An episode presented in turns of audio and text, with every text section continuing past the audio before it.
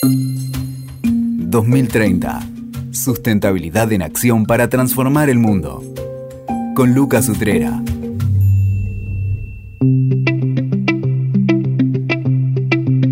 Bienvenidos al podcast 2030, Sustentabilidad en Acción para Transformar el Mundo. Si hay algo que marca estos tiempos es el poder de la tecnología para configurar nuestra vida en sociedad.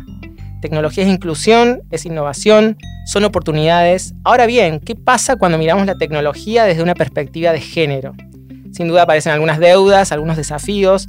Por eso para hablar de mujeres y tecnología, nada mejor que hacerlo, tener una conversación con Soledad Salas, fundadora de MET, justamente Mujeres en Tecnología, eh, una ONG que viene trabajando por toda Argentina y en la región para que más mujeres se acerquen a la tecnología y sobre todo más mujeres puedan crecer y desarrollarse en la industria tecnológica. Sole, bienvenida. Hola Lucas, muchas gracias por la invitación. Un gusto estar acá.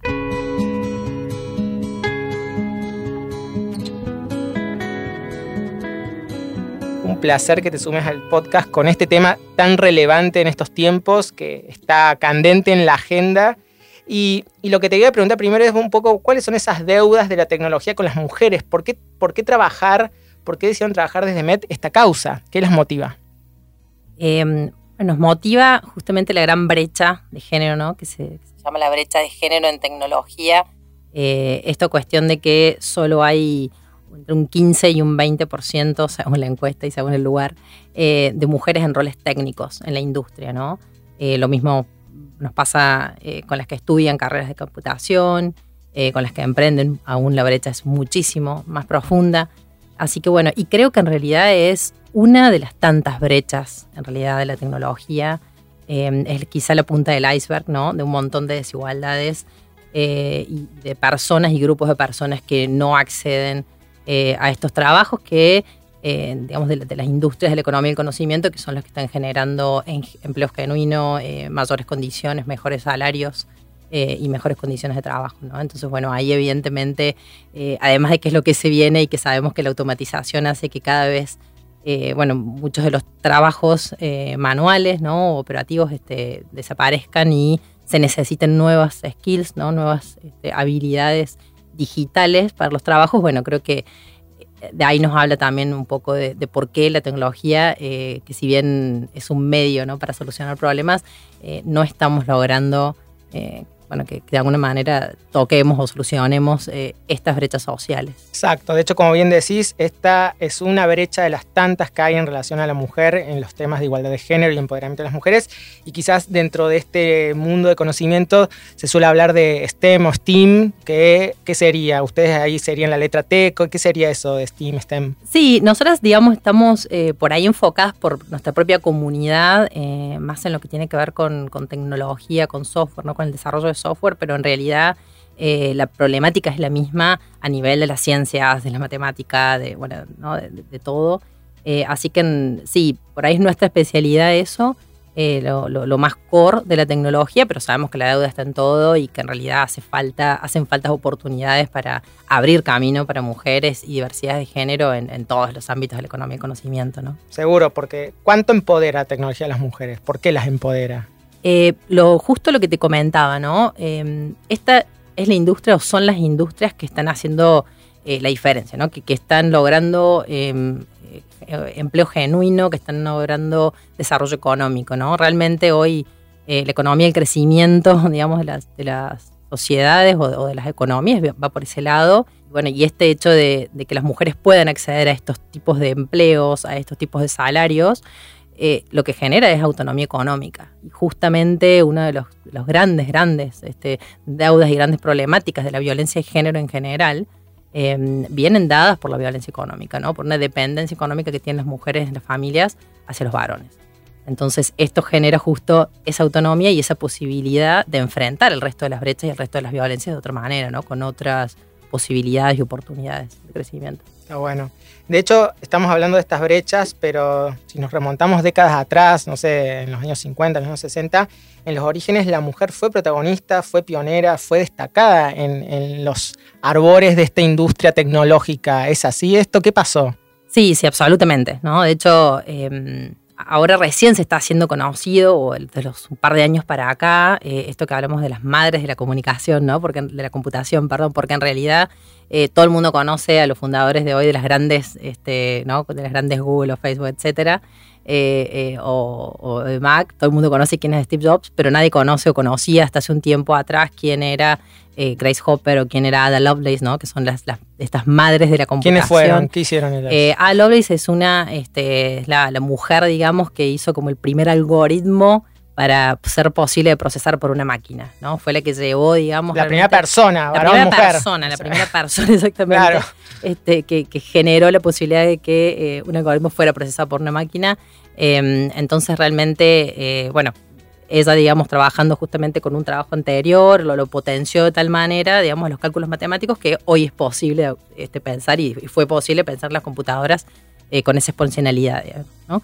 De hecho, perdón, su nombre mal, mal llamada algunas veces como la hija de Lord, Byron, con una mirada machista, este, como hija de... Exacto. Bueno, de hecho, eh, de alguna manera ella como inglesa y y, lo mismo también, este, lo mismo como Grace Hopper, ¿no? Son, no es, no es su, su, apellido de, soltera. Obviamente ellas pierden su apellido directamente de soltera al casarse, o sea que imagínate.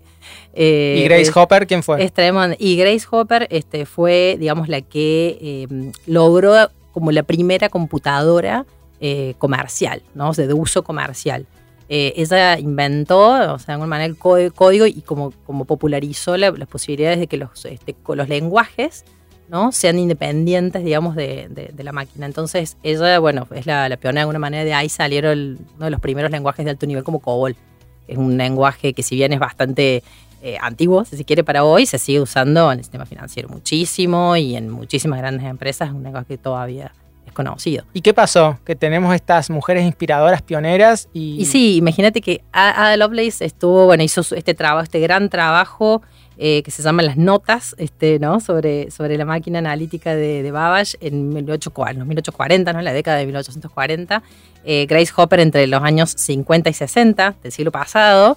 Eh, y, hasta ahí eran casi todas mujeres, ¿no? De hecho, hay, hay un gráfico también muy conocido, una investigación muy interesante, que cuenta que la carrera de comunicación de, de computación, estoy diciendo comunicación, que la carrera de computación de la Universidad de Buenos Aires eh, en los 70 tenía un 75% de mujeres inscriptas en la carrera, ¿no? Entonces, evidentemente, eh, esto estaba eh, asociado a todo lo que tenía que ver con cálculos matemáticos Em, que, bueno, que sí, parecía que podía ser y era como lo nuevo, pero, pero era como que de alguna manera algo asistente a los. Este, como que la dimensión de negocio y el potencial no estaba. estaba. Mm. exacto. Entonces era una cuestión que las asistentes de matemática, ¿no? como, como hacía decirlo, eran tremendas doctoras, claramente, eh, hacían ese trabajo y, ahí estaban ellas como, como principales. Esto cuando en los 80 empieza a cambiar y empieza a, a verse, digamos, a entenderse la tecnología como, como core del negocio como realmente eh, el medio que iba a lograr hacer exponenciales los negocios.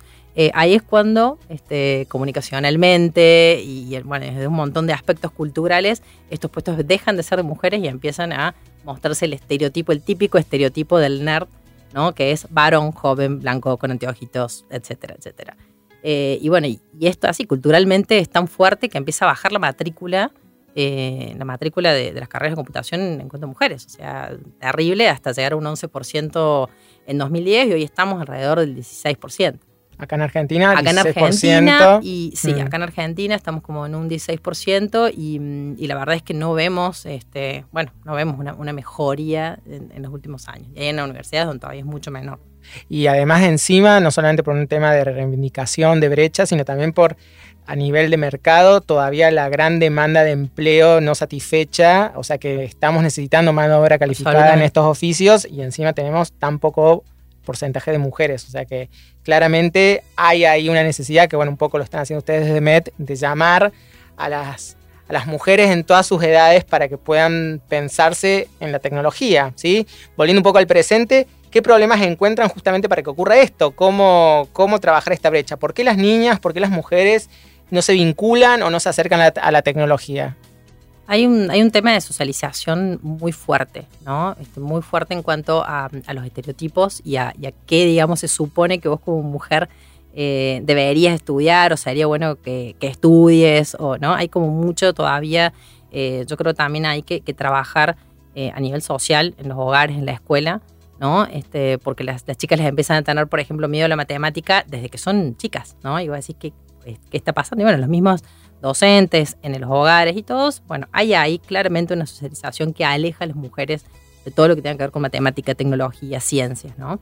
Y eh, hay algo muy interesante, hay una, investigación de la revista Science, eh, que la publica la revista Science en 2017, que habla justamente de, eh, el, digamos, cómo ya a los seis años, que, la, distribución de las carreras ¿no? y, el prestigio, que tiene que ver con el prestigio de las carreras, está muy determinado por como lo que vos pensás de lo que son más inteligentes. Las carreras de más prestigio, vos creés que, bueno, ahí hay gente que es muy inteligente.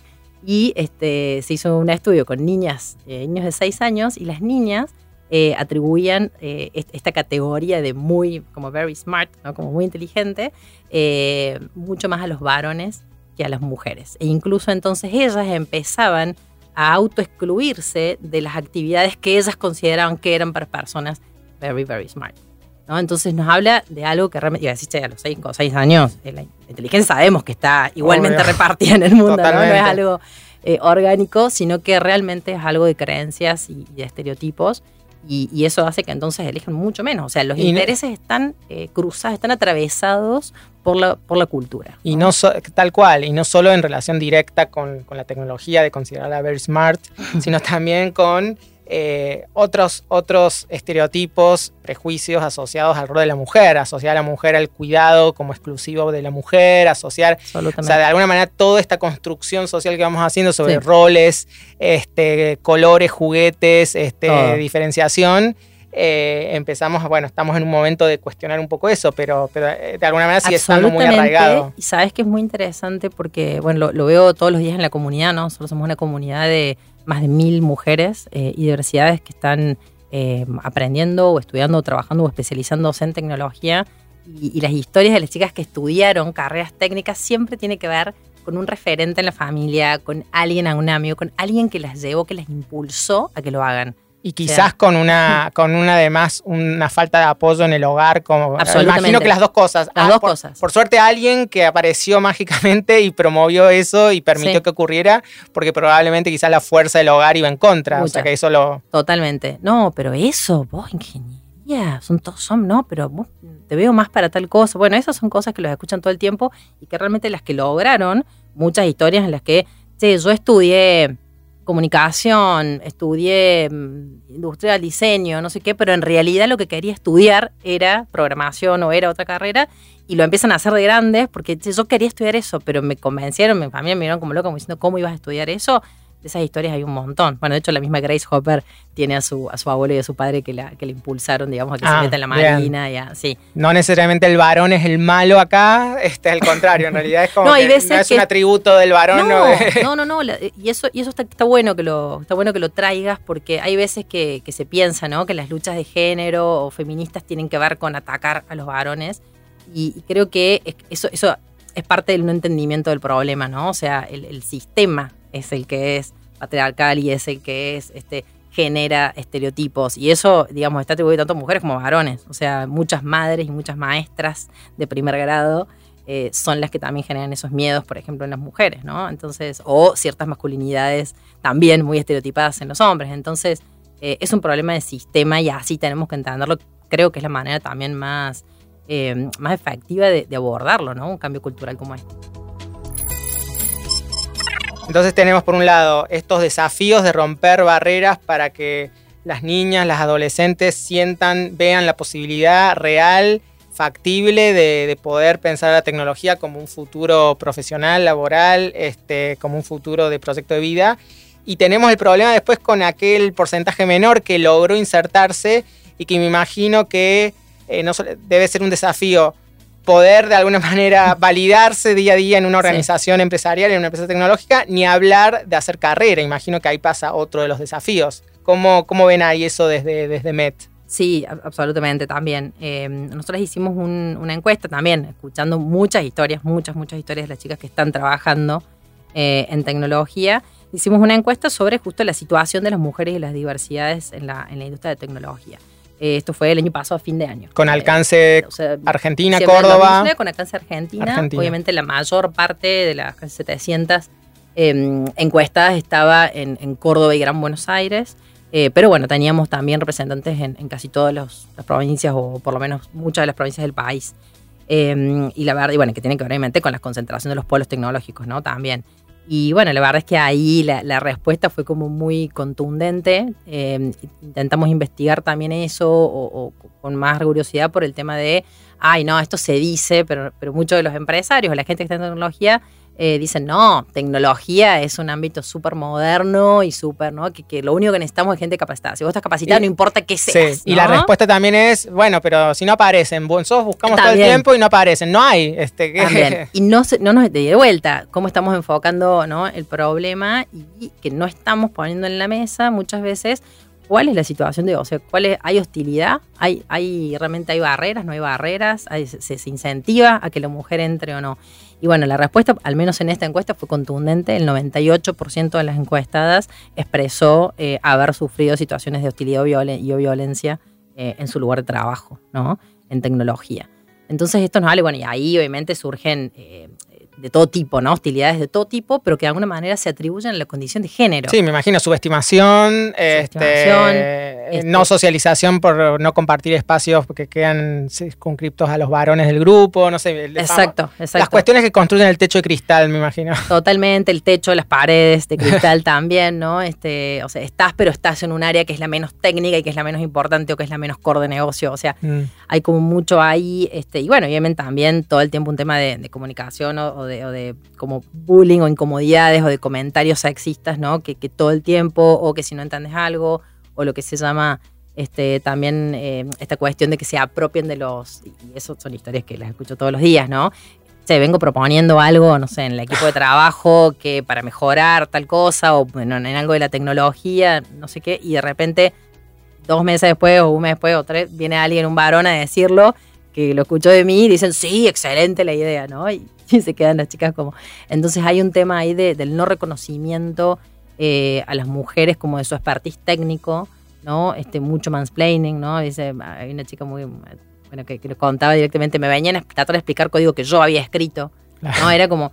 Eh, hay como mucho todavía de eso eh, y las mujeres generalmente tienen que trabajar más de lo que trabajan sus pares varones eh, para demostrar, ¿no? Tienen que, bueno, soportar como, que ese hostigamiento, ese hostigamiento es, la subestimación, es la subestimación ante todo, me parece. Ante todo, y a la vez, em, y, a, la vez, este, algo también como muy concreto, que todavía hay una brecha de 20% salarial en Argentina en tecnología. O sea, las mujeres en el mismo rol ganan 20% menos que los varones, ¿no? que, sus compañeros. Entonces, eh, ahí también yo digo, bueno, ahí también ya no hay percepciones, ya no hay, ¿no? O sea, hay hechos y datos concretos que nos hablan de que esta brecha y esta hostilidad existe y, que hay una, también una gran deuda de parte de las organizaciones de las empresas de empezar a hacer algo al respecto, ¿no? Y, de tomar esto como, como una problemática de todos y no como que, ay, a las mujeres no les interesa, sí les interesa. Sí, o el, gran, eh, yo cuando escucho eso en las empresas me preocupo cuando dicen, acá el que quiere tiene la oportunidad. Eh, primer alerta, decir claramente acá no, no nunca ocurre eso porque detrás de esa igualdad de oportunidades están todos los sesgos, prejuicios imaginarios que terminan traduciendo en estas que pasan y, que pasan desde, empiezan en la universidad, ¿no? O, en las instituciones académicas donde se empiezan a estudiar tecnología. Nosotros les hicimos esta encuesta muy específica en la de las empresas y muchos de los comentarios que dejamos una pregunta como comentario abierto decían pero y también quiero contar lo que me pasó en la universidad, ¿no? O sea, de, profesores varones, ante todo, o incluso profesoras mujeres mm. que este, en una en una tesis, en un digamos en una tesis de grado diciéndole, bueno, chicas, igual ustedes no se van a dedicar a esto, ¿no? Eh, o profesores que en primero le decían, bueno, chicos, a ustedes esto les va a llevar dos meses para entender, a las chicas les va a llevar seis. No. O sea, ¿no? Como hay, bueno, y eso así. Ese tipo de cosas mm. son como micro machismos, micro sexismos que suceden constantemente, sistemáticamente, y que van haciendo, obviamente, que para la mujer sea un lugar de hostilidad en, los procesos de selección también, por sí, empieza a pasar, empieza a pasar, por quizás en las empresas falta mucho todavía, pero hoy por hoy un comentario sexista de alguien, algún líder, puede ser hasta hoy en algunos lugares un motivo quizás hasta de que te saquen del lugar. De hecho, hay algunos casos, como un rector de Harvard que alguna vez subestimó a las mujeres. O sea, digo, empieza a pasar. Obviamente, la generalidad de las organizaciones todavía no tiene estos mecanismos de, que uno pueda denunciar una situación así.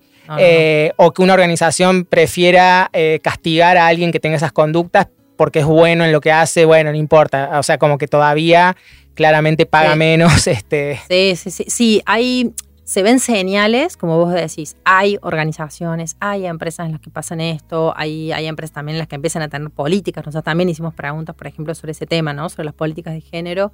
Eh, y muchas, la mayoría lamentablemente dicen no hay o las que hay no, no se aplican. Em, y sí lo bueno es que de las que dicen, de las pocas que, que donde sí hay, es que casi todas dicen eh, sirve.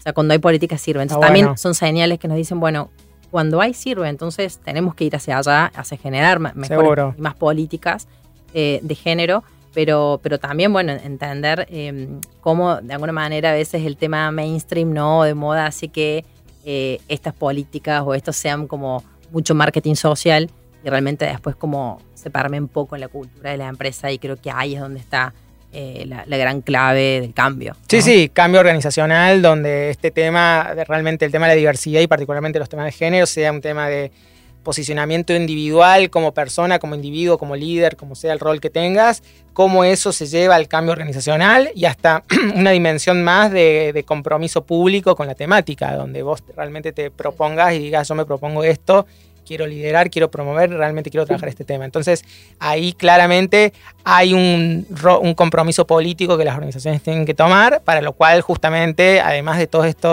estas cosas que pones explícitas, también las puedas medir, porque realmente si te estás...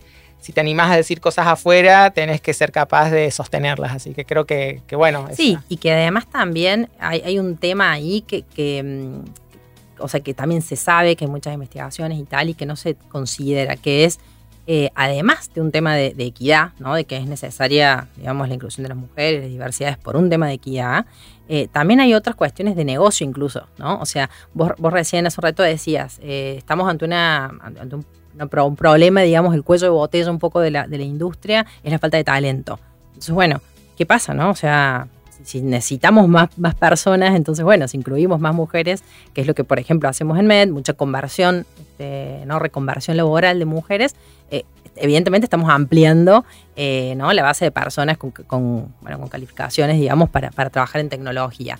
Eso por un lado. Por otro lado, el tema de la diversidad y lo que genera con la innovación. O sea, también está comprobado que los equipos más diversos generan más innovación y la innovación genera más rentabilidad y también soluciona problemas planetarios que hoy, como decíamos, no lo estamos logrando. Entonces también hay un tema de negocio, ¿no? de, rentabilidad en el medio que puede generar esta, esta mayor diversidad y también un tema de, que, bueno, realmente la tecnología nos va a servir para solucionar los temas que tenemos que solucionar como sociedades o no. Ahí justamente me pregunto a la hora, porque alguien programa, diseña los algoritmos y alguien de alguna manera traduce su mirada del mundo y digo, y si pensamos que los varones somos los únicos que traducimos la mirada del mundo en el algoritmo, ¿cuánto deja fuera el algoritmo en un montón de cuestiones específicas eh, que atañen a las mujeres o que las incluyen a las mujeres? Así que digo, ahí también hay un tema de riesgo interesante, hasta un, hasta un tema ético, diría. Totalmente. En este sentido. Totalmente. Nosotros justo acabamos de tener en, en, julio nuestro MedCamp de Data Science, que es un curso intensivo, son cursos intensivos que hacemos en distintas temáticas. Este fue justo de Data Science y cerramos el MedCamp con un panel eh, charlando de estos temas, ¿no? De qué onda con la ética y los, y los sesgos de género existentes en, los, en, el análisis de datos, en todo el proceso en realidad, ¿no? De, la ciencia de datos, eh, que hace justamente que se tomen eh, decisiones que, que, incluyen o que excluyen a personas, a grupos, a, a, problemáticas, ¿no? Entonces, como te decía, el tema de género es uno de los temas y también hay un montón de otros temas eh, desde, no sé, lo que sea, este, nacionalidades, eh, discapacidad, discapacidad, eh, o sea, hay, hay, un, millón, digamos, de, desigualdades, orientación sexual, etnias, este, lo que sea. Entonces, realmente ahí, sí, vemos un grupo muy, muy homogéneo. que están detrás ¿no? de todas las aplicaciones que usamos, de toda la generación de algoritmos que, que usamos y que realmente se utilizan como datos para después eh, tomar decisiones. ¿Hay alguna app así que vos digas fue hecha por mujeres para dar respuesta a esto? ¿Así alguna que se te ocurra? No sé. Eh, bueno, hay una que es, que es de hecho muy conocida y cuando nos enteramos que era, que era mujer dijimos, claro, está todo, todo lo que está bien. ¿Y de qué eh, que es Canva. Es una, Eh, es una, una aplicación eh, web app en realidad para, para, hacer presentaciones y para diferentes tipos y bueno, como de alguna manera ayuda a personas que no diseñan a hacer buenos diseños. Y, bueno, está, está así, fundado y creado por una australiana. Eh, y es, bueno, es muy famosa esa aplicación en todo lo que tiene que ver con diseño y con comunicación. Y está hecho así por una mujer. Y nada, después tenemos en realidad un, montón de, de casos de startups ahora que están, un montón, ojalá, pero eh, empiezan a ver también cosas interesantes y se les da, bueno, se les está dando un poquito más de visibilidad. Estamos viendo acá en Argentina, en la región, alguna startup tecnológica liderada por mujeres. Sí, sí, sí. Hay una, hay una startup, también estamos justo ahora con un, con un proyecto que trata de eso, ¿no? De, esta, de, trabajar la cultura emprendedora en las mujeres. Otro tema grande de socialización, ¿no? El tema de, de, cómo afrontamos el riesgo y bueno, de cómo buscamos esa, esa independencia o esa autonomía y, bueno, y la generación de negocios, ¿no? Em, y la relación con el dinero. Y, bueno, y una de las, una de las speakers que fue del programa We Start, que es este programa, es este, Amparo Nalbarte García, una peruana, eh, que bueno, ya su segunda startup y esta, bueno, la, arrancó directamente con, levantando muchísimo capital. Se llama B89, es una fintech. Eh, sí, está increíble, la verdad. Ellos buscan ser eh, la solución financiera para los latinos en el mundo. Eh, así que bueno, muy interesante, tiene billetera, son los primeros que son partner de esta fintech, partner con Visa, entonces ahora tienen su propia tarjeta. Eh, bueno, todo lo puedes hacer, digamos, todas tus operaciones. Y ella es la. esa, es una de las famosas. Bueno, ojalá tengamos alguna, ahora que estamos con los unicornios que no paran de crecer, que son todos unicornios, al menos aparecen los varones. Ojalá haya algún unicornio de, de mujeres, de buena mujer. Supongo que tiempo al tiempo va, a ocurrir, va a ocurrir. Así que está bueno. Sí, sí, esperemos. Bueno, por lo menos tenemos que seguir trabajando en ese sentido, ¿no? Sí. Hablaste de polos hace un rato en el país en función de la encuesta. ¿Cuáles serían como en Argentina hoy los lugares? Y no sé si en América Latina tenés algunas referencias de algunos países quizás estén como más fuertes. ¿Dónde serían en Argentina como los polos donde más fuerte está esto? Eh, bueno, claramente Buenos Aires es el, mayor polo, digamos, eh, a nivel de, por supuesto, cantidad de personas, ¿no? Como en todo en Argentina, de una manera. Eh, Córdoba es el segundo polo Por si no se dieron cuenta, eh, ambos somos cordobeses, creo que todavía se nos nota la tonada. creo, que se nota bastante. Entonces, Buenos Aires, Córdoba. Buenos Aires, Córdoba. Córdoba es, este, bueno, un polo tecnológico también como muy grande segundo, si bien es la tercera ciudad, sí es el segundo polo tecnológico en importancia, es una ciudad universitaria muy grande, eh, bueno, como polo de innovación, eh, también muy interesante, o sea, muchas también de las, de las startups a nivel de, innovación, realmente sí Córdoba tiene un diferencial.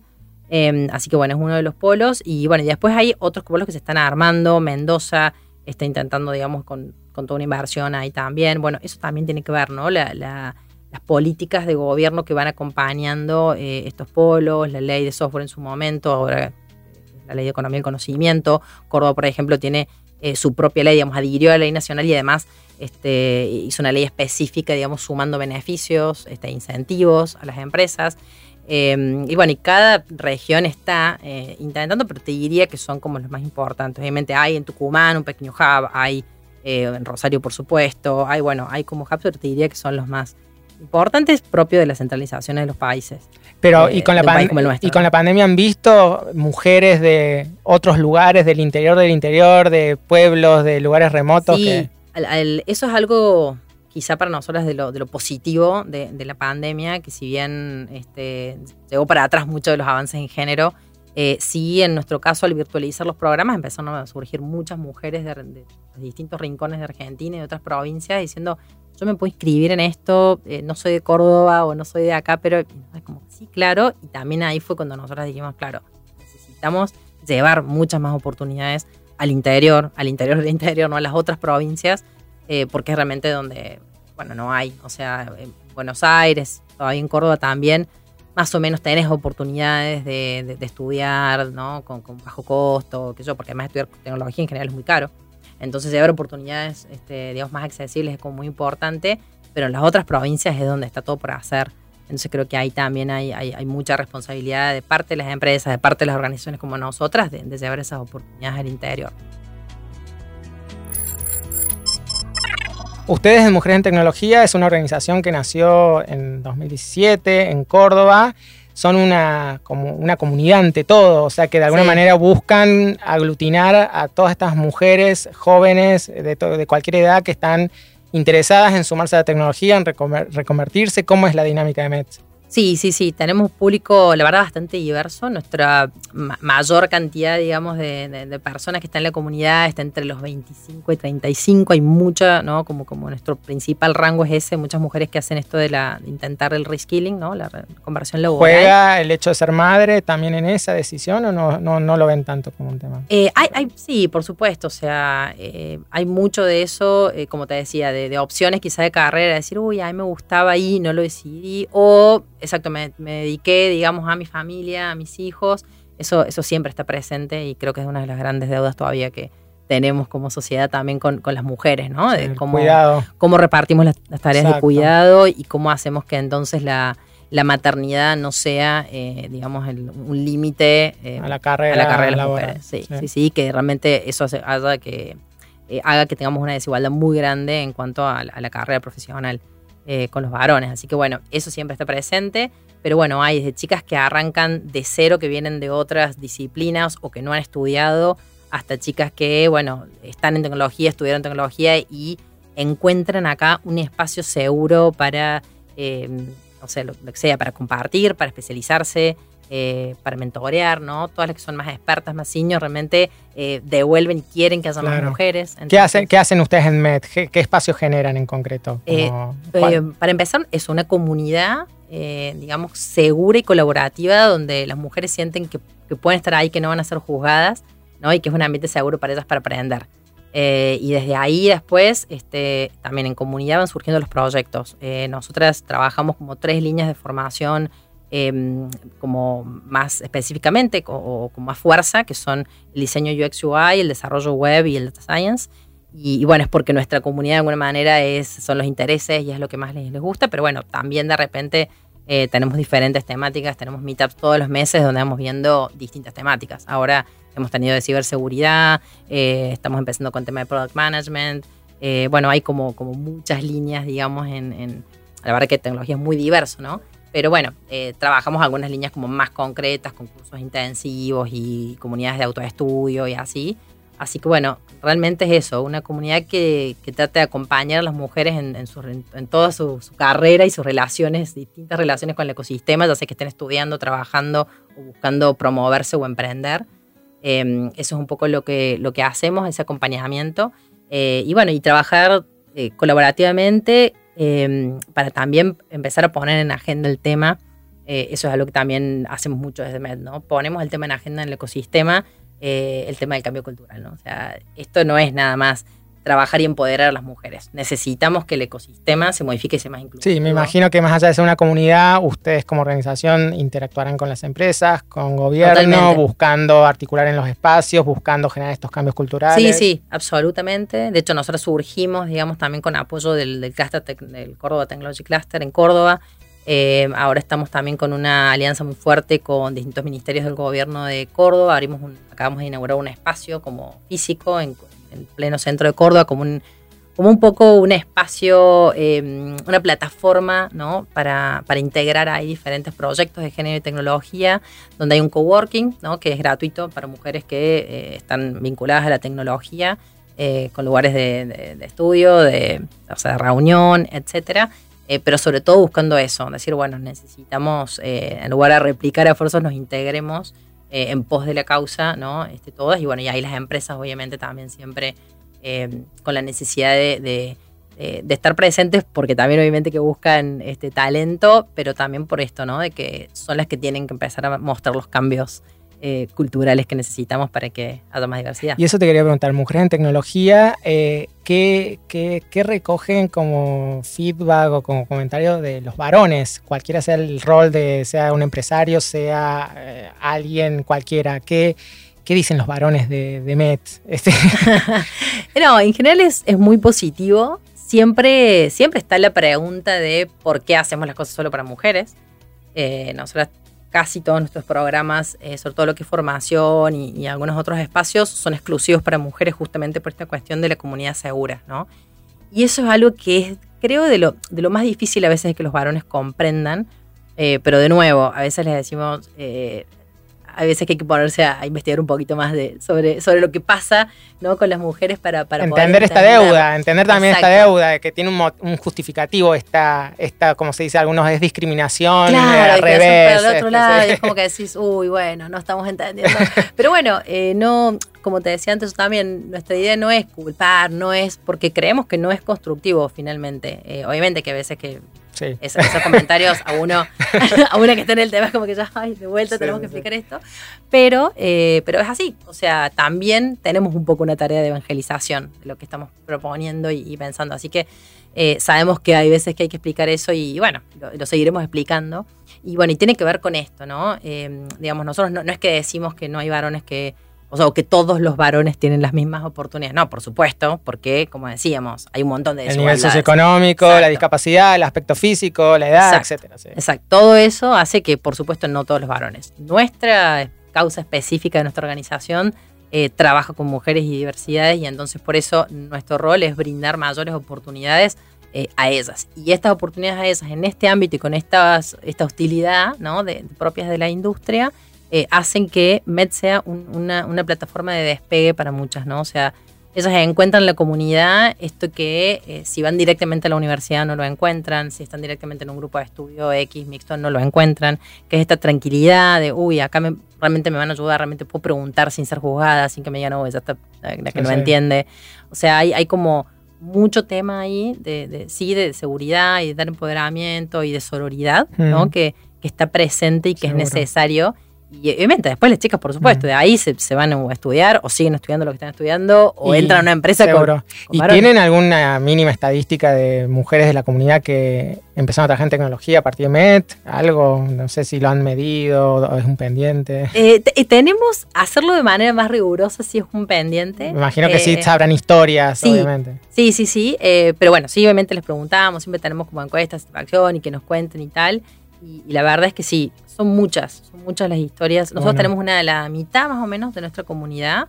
El 50% son chicas que arrancaron de cero, que mm. están arrancando de cero, cero, cero, ¿no?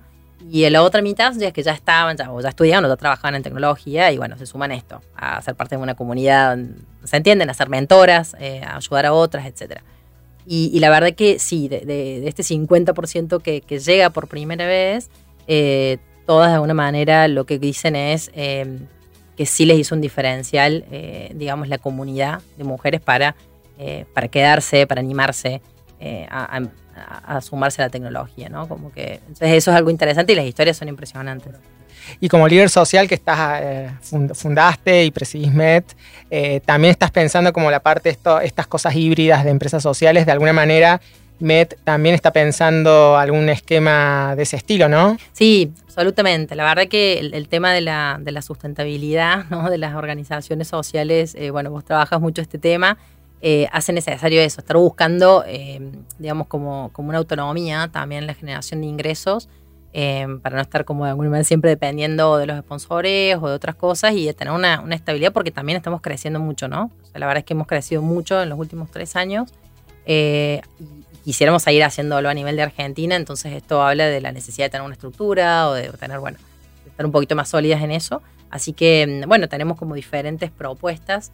Eh, las empresas nos buscan muchísimo por el tema de, de alguna manera, MET se está convirtiendo en un semillero de talento.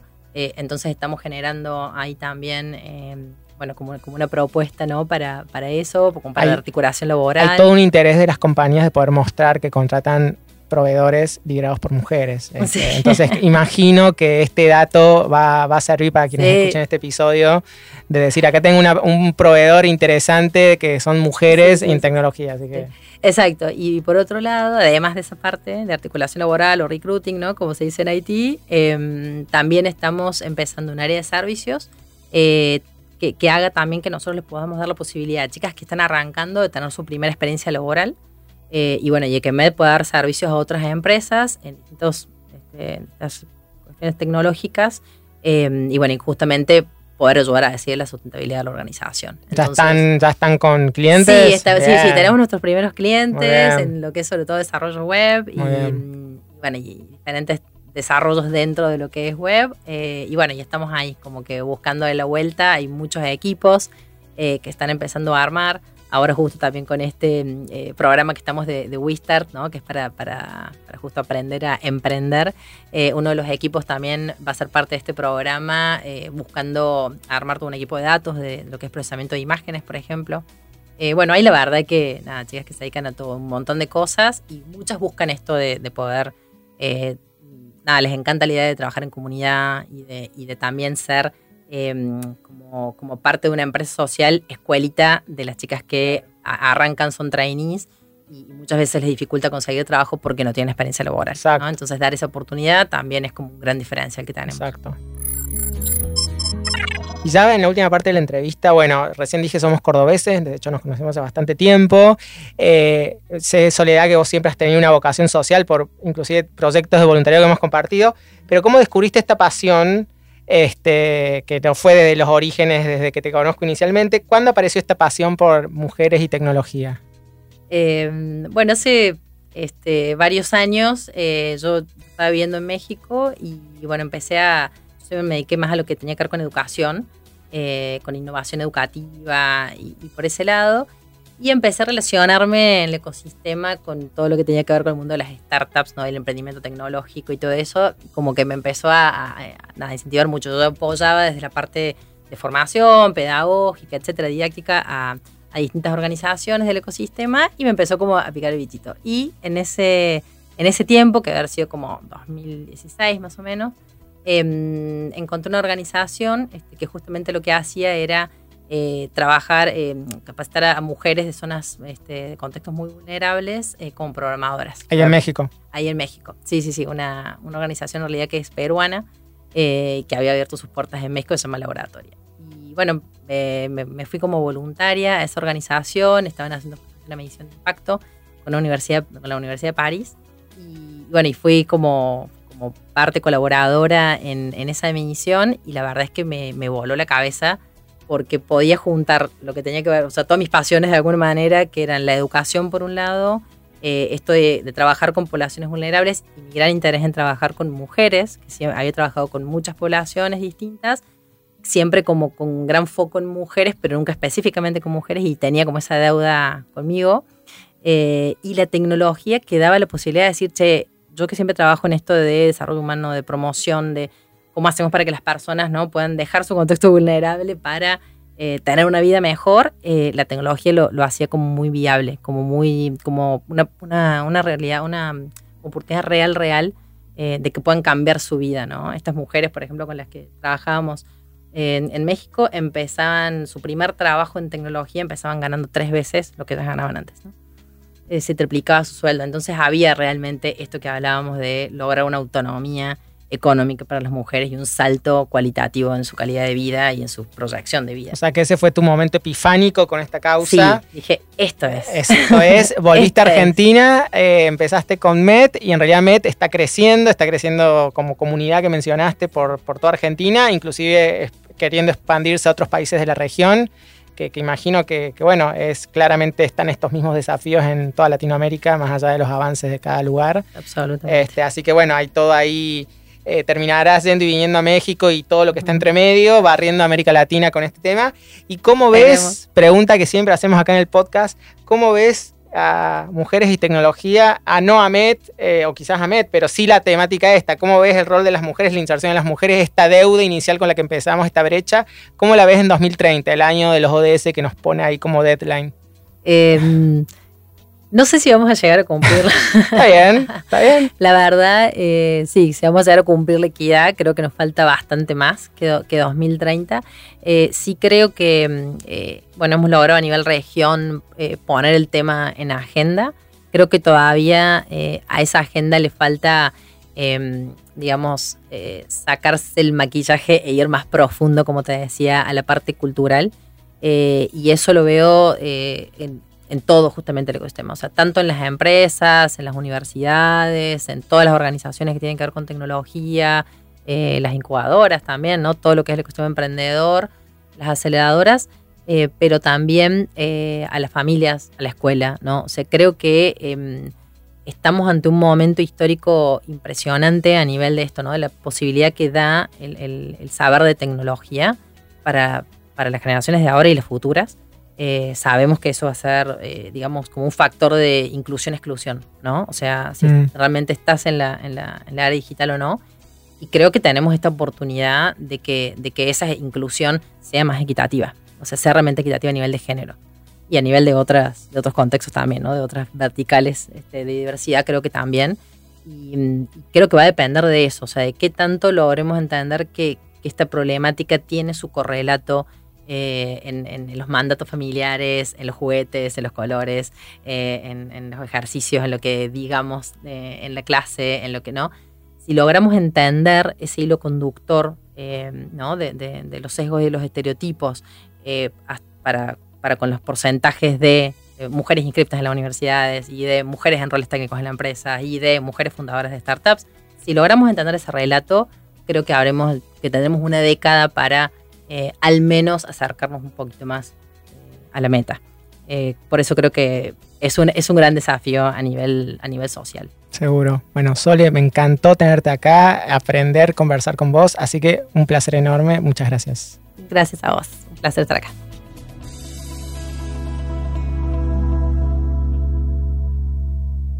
Escuchaste 2030, sustentabilidad en acción para transformar el mundo. WeToker, sumamos las partes.